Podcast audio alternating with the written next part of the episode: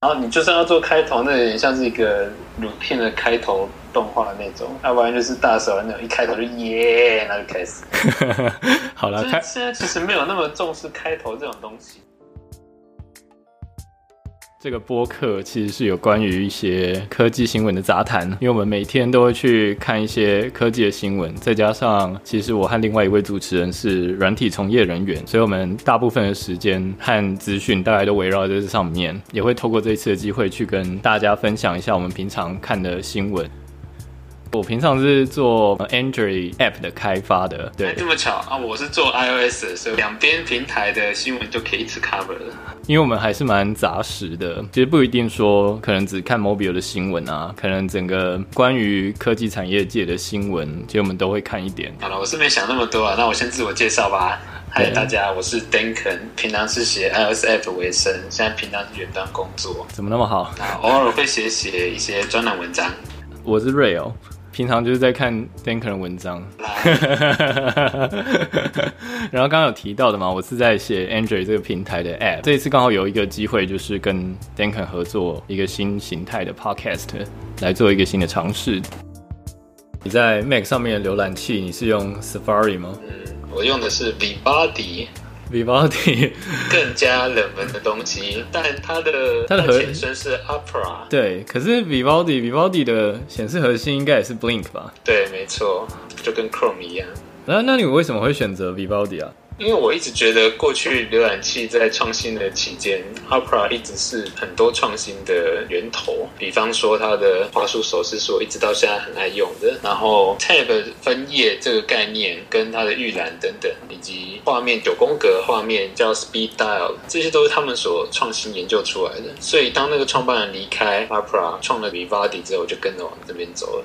其实是因为 Opera 把公司卖给中国的公司是吗？这我们就不好说了。所以这个其实也算是你换浏览器的一个原因喽。对。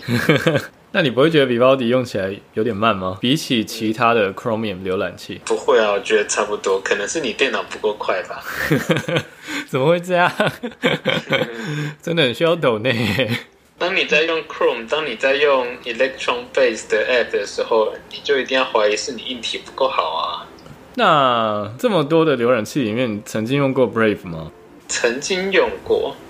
比较少，对，因为 Brave 是宣称你可以保有隐私的浏览器，虽然后面很多浏览器主要主打功能好像都变成隐私保护，但 Brave 好像是算蛮早期，就它一出生就是走这个 slogan 出来的，保护用户的隐私。而且 Brave 商业模型好像是蛮特殊的哦，它是要用注意力代币，它有点像是区块链上面的钱吗？对，它的确是这样啊，它就发币啦。对，如果你在某一个网站或者是某一个文章，你觉得他写的非常不错，想要抖内他的话，你就可以用这种注意力货币去赞助一些钱。他们是从中间收手续费吗？我不太确定，但你可以想象，他就是想把当前网络几乎是靠浏览量取胜，用广告营收赚钱的这个方式，导入另外一整套像赞赏打赏的机制。因为毕竟商业模式就那么几种嘛，你不能靠网。网络广告赚钱的话，你就要别人给你钱。所以 Brave 后来转变成他们去做自己的这整套，有点像虚拟货币系统的方式去做。换句话说，我挡别人的广告，你觉得这个网页对你有帮助，你再给钱，这样就好了。对，你是主动，算是主动给钱。然后你说的那个注意力，它好像也会计算，这详细的我已经有点忘了。的确，你可以想象，它就是想要逼迫这个商业模式的转换，因为毕竟网络广告去侵犯了个人隐私这件事情，已经讨论很多年了。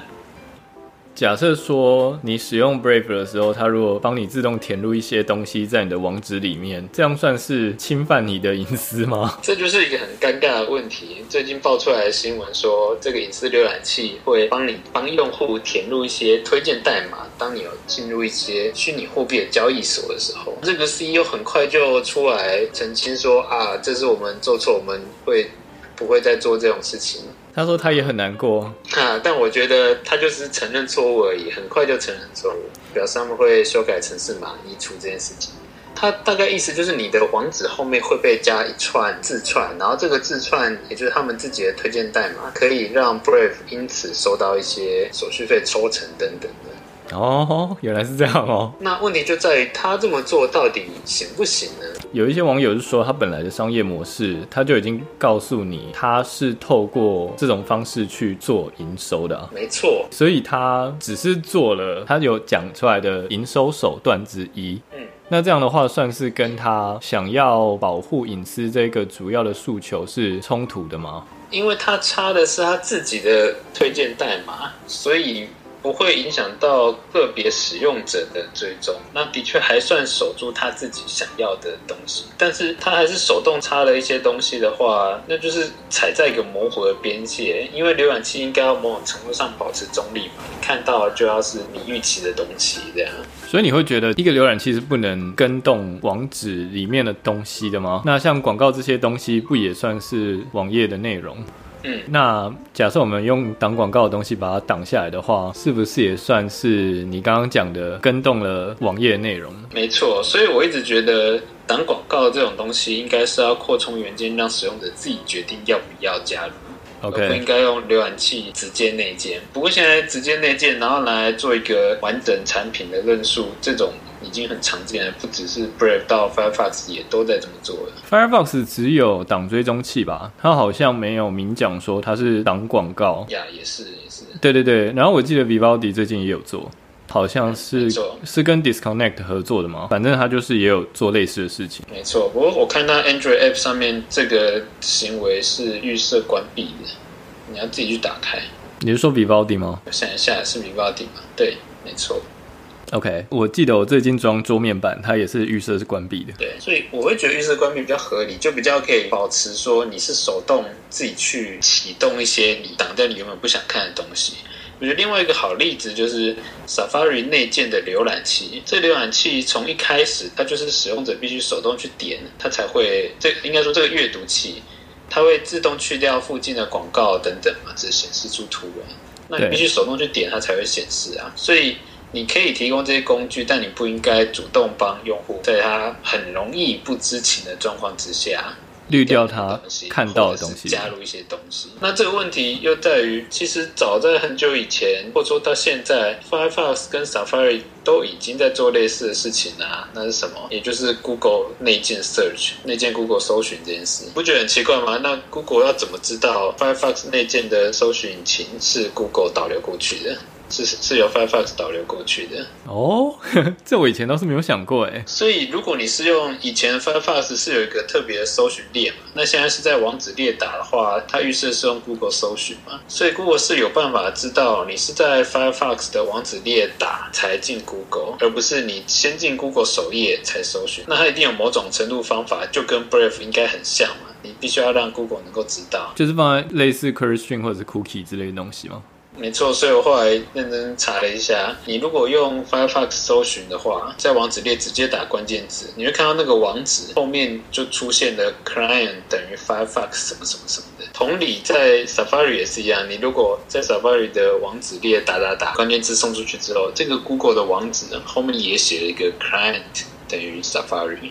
所以 Google 就可以从这个角度知道你是从网址列直接打来，可是他没有修改任何的内容诶。对，那但是这个意思不就是跟 Brave 在推荐代码直接塞进你的网址列是很类似的吗？那为什么 Firefox、Safari 做了这么多年跟 Google 这个合约，尤其是 Firefox，他母公司 Mozilla 靠这个合作合约赚了不少钱啊，或者说他们甚至主要的金源就从这个合作来的。那为什么 Brave 在这件事件上就被骂得臭头嘞？可能是因为 Brave 的那一个代码是对 Brave 本身有益吧。但是像 Mozilla 或者是 Safari 在送这些 request 的时候，它并不是送，因为 Brave 的那种送法是自己可以获得营收，但 Safari 和 Mozilla 送的感觉是 Google 得到营收，并不是这些公司。不是哦，这个要看的是把 Safari 跟 Firefox 内建搜寻引擎预设。为 Google 到底是谁付给谁钱？那我们已经知道 Firefox Box 那边是由 Google 付给付钱给 Mozilla。那也许这是合约的一部分吧。对啊，所以这个状况其实跟 Brave 是一样的啊，Mozilla 也是获利方啊。所以这个我觉得没有那么值得争论啊。那只是说你应该要尽可能让产品透明，因为当我们在讲隐私的时候，我觉得以前 Steve Jobs 曾经在一个访谈里面讲隐私讲得非常好。他说隐私就是你要把一切都公开透明，而且用 plain English，你要用非常简单的方式讲清楚你做了什么事情，然后让使用者决定要不要。所以。你要尽可能把你所有事情都公开透明，让大家都能够知道，并且让使用者决定，这才叫隐私啊。那你如果说完全没有任何公告，然后就做了这件事情，Brave 我猜有可能就是因为他完全没有做任何公告，他就直接塞进这个推荐代码，所以才会引起这么大的公关风波。但我们很早以前就知道，Mozilla 就是跟 Google 有这样的合约，它才能够营收的。对，可是 Brave 某方面来说，它应该也算是一种开源的软体，它已经把程式码丢出来了，这样还不算是公开透明吗？对，所以我刚才说的公开透明，它还有一个前提是用简洁的。说法公关要让大家能够知道，并不是所有东西公开在那边，你就可以说这样子是足够的。所以你不能直接就啪用一整个原始码在那边，就是说，哎，我已经公开了。因为这种做法就跟侵犯隐私的公司一样啊，我可以说你都已经勾了使用条款，我里面有写我要做这件事情。但你那里面有四十页、一百页，那你要怪使用者没有读吗？通常都应该会说什么？哎，你已经同意了 才对吧？你本来从一开始就有把这件事情简洁让大众知道的义务，我觉得这是在定义隐私这件事情的时候慢慢有的共识。那呃，你现在用的手机是 Android 吗？当然是 iPhone 为主啊！拜拜托，我是 iOS 开发诶。最近就是 Android 出到十一了嘛，那刚刚好最新。对对对，本来是在我们录这个的时候是六月十一号，应该是上上个礼拜，本来有一场发表会是要在讲 Android 十一的，然后结果那个取消的 Google I/O 吗？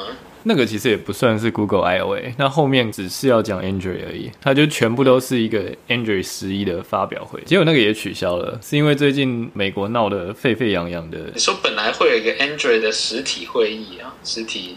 不是，它是网网络活动，从一开始就是网络活动，还取消。对，网络活动取消。而 且他今天今天是六月十一号啊，他把所有的资料都直接啪放到 Android 11的网站上面，叫你自己去看。所以这个活动简直就是胎死腹中。嗯嗯嗯，对对对。不过原因是因为呃，你知道美国那边发生了一些因为人权问题造成的一些暴动抗议的状况，其实就是一个黑人的事情嘛。对对对，是因为黑色人黑色人种的遇到的。对，是因为这个的关系，所以他把这个发表会就干干脆直接取消掉了。他的这个影响其实也有影响到其他地方，例如说最近在推特上面看到的，就是 Golang 把一些呃 像 White List、Black List，他把它改掉了，然后 Master and Slave 也改掉了。对，这个我觉得有趣，就是在这个黑人人权运动中，开始有一些人在自我检讨，说你用词。Golang 就在这个时候去把他们程式码里面用到白名单、黑名单的这个字眼，white list 跟 black list 这个字眼改成了 allow list 跟 block list，这就是允许的名单跟阻挡名单嘛。那这样子做到底好不好呢？其实，在他们的叙述里面就说，这个是比较没有什么争议的，因为的确有人会因为这些黑白的说法而感觉到受伤了。那他们就可以干脆改成用更精确的用词。说实在，真的是更精确，就是你 allow 这些的用词跟 block 这些的用词。所以，我觉得在语言上来说，这样的发展是好的。它并没有让用词变得更艰深或困困难，而是更精确的。但是它就有趣的是，在那个源头的 Twitter 的 thread 里面。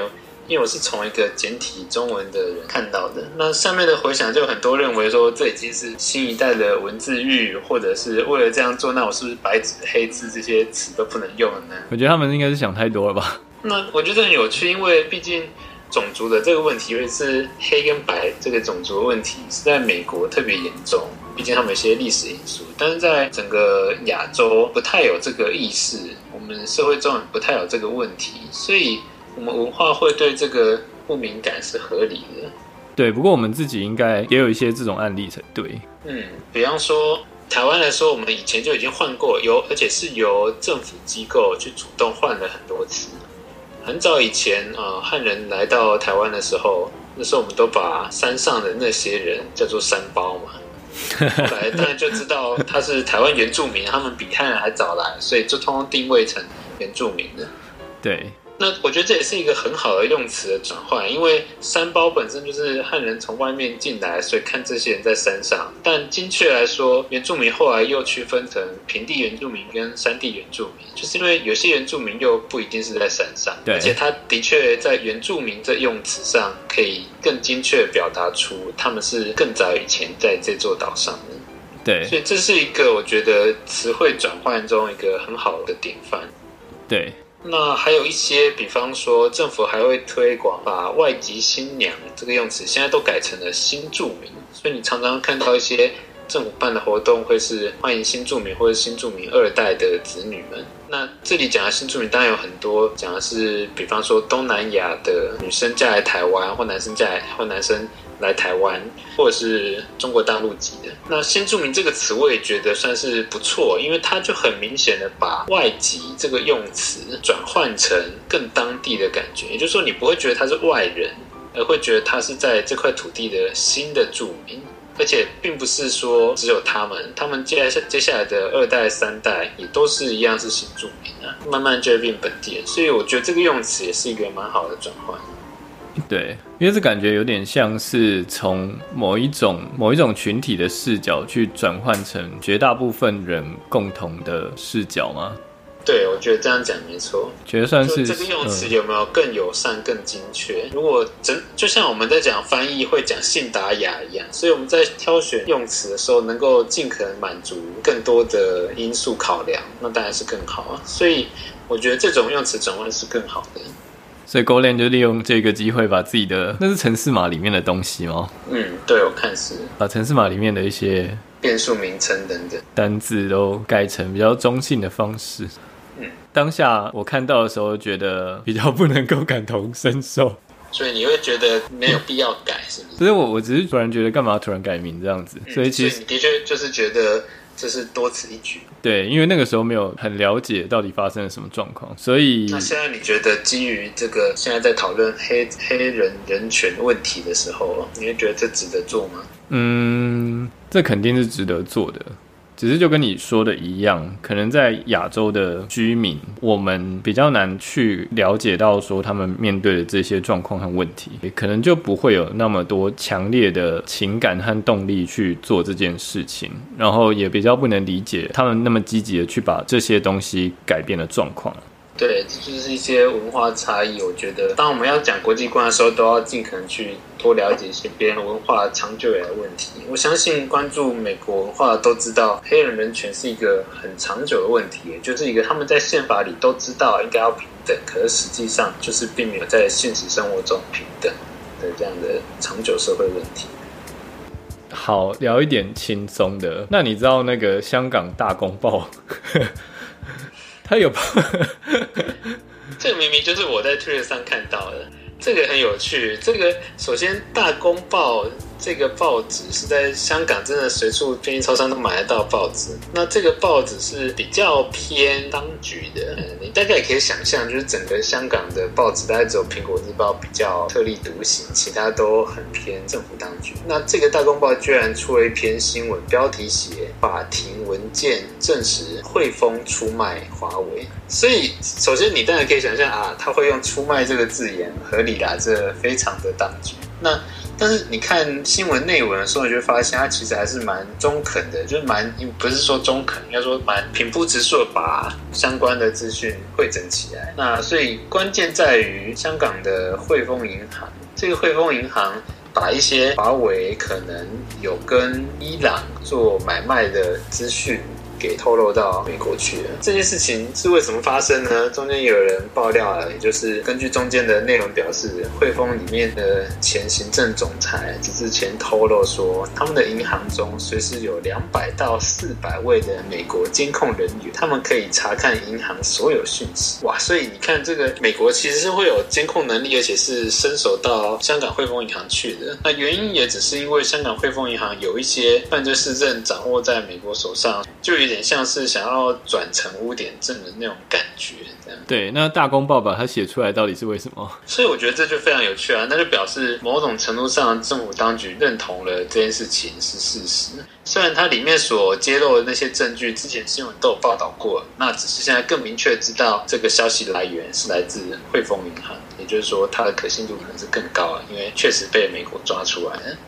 那你是说，如果是像亲中共的这种媒体，他如果报这种新闻的话，是想要跟华为切割吗？这真的是不知道。我觉得香港是一个很神奇的地方。你当然可以说他们有偏政府方的，然后偏民间方的，但总体而言，他们的新闻基本自由感觉还是还有的。所以他们真的要写，可能不要写得太偏颇。比方说，他只要能够下这个标题说汇丰出卖华为，里面的事实他们还是可以照实写的。所以我只是觉得华为案就是现在已经有点冷下来了，不太有人去关注。房间有一个这么一个新闻出来，知道了这些消息来源，非常有趣。好，这是今天第一个比较轻松的新闻了。那我们可以再讲一个不是那么轻松的新闻啊。刚才提了 Android 十一嘛，我有认真看了一下，他又讲了一个 privacy 隐私的相关政策，他们又做了一些调整，有一些当然都是学 iOS 的，这我们就不赘述。有一个我觉得蛮特别，是他们终于要。挡掉 Android App 可以知道这台装置上有哪些 App 的这个权限哇所以其实我在 Android 手机上装的 App 可以知道它到底装了哪些其他 App。当然可以啊，例如我们平常在做付款的时候，我们怎么知道你的手机里面有没有 Line 啊？嗯嗯，我当然知道你有没有装 Line 啊。但这类似的事情在 iOS 就相对难做很多，但。还是可以做，因为可以拿到所有在手机上装上软体的名称资讯，那这就使得一些什么有点像防毒或是安全软体在 Android 上才有可行性，因为它可以扫你到底装了哪些软体。这么不免让我们想到不久前印度不是有一个 Remove China Apps 这样子 Chinese App 这样的功能吗？那像当然尔这样的 App 日后就没有办法，因为基于隐私考量，他再也拿不到这些资讯了。他理由。蛮多的嘛，我记得他后面被强制下架了。对，而且被 Google Play 下架，理由说是我记得 Google Play 是有个政策指出，它不可以主动说服用户删除它装置上的 App。那这这个条款就很奇怪，那就表示说所有的安全软体基本上就无用武之地，你就是不，你就是要保护用户隐私，你不可以去干涉他的决策，这样。也就是说，这些安全性完全由 Google Play 自己去审核。审查就是说，只要放在 Google Play 上的 App 都会是安全。这一点真的要打一个问号了。没错。不过我觉得这几年 Google Play 一直在往 App Store 靠拢，包含加上人工审查等等机制，那这个趋势总之是一直在发生的。你说的那个读取程式的部分，我在想它应该是不能读到你安装的一些 package 的名字吧？再问你啊，对，拿得到吗？现在当然拿得到啊，可以拿。只是它的这一个限制，不晓得是你还记得我有跟你说，Android 它在 runtime 的行为其实是可以透过某一个参数去修改的吧？就是它 compile 用的 SDK 版本和 runtime 用的 SDK 版本可以不一样。对，那假设说它是因为 Android 十一应该是三十吧？假设这一个功能是你。Target 在三十才会发生，但是如果他要 run 一个 Target 在二十九的 App，我目前不确定会不会被封锁住。你去看影片，他有讲，的确就是要在针对 Android 十一以上才会受，才会有这个状况。那这就跟以前中国的 App，他们有的时候会去让自己的 App 不断的在背景都可以跑起来，或者是说你知道保活吧？但是因为 Android 八之后开始，你要在背景执行一些东西，你需要弹一些通知出来。那以前绕过。去的方式就是把 Target 的版本限定在八以下，这样就可以绕过去了。那现在是靠 Google Play 的审查去要求你不能设到那么低，对吧？没错，没错。不过通常会跟主流的版本再降一个版本嘛，我没记错的话。所以你可以预期这个新功能大概还要再等一年到两年之后才会真的普及，对，才能受惠。而且二来是如果大家都不升级手机，那包含 OEM 自己也有问题啦。也就是说，其实还是不能说大部分的 Android 手机可以受惠到这件事情。对，而且就不用说，我们还可以自己安装 APK，真是自由啊！这整个礼拜的想要分享的新闻好像都讲完了，你有任何想要补充的东西吗？应该没有吧。我这里感觉好像也没有。对，那今天就到这里，希望你有一个美好的一天。拜拜，拜拜。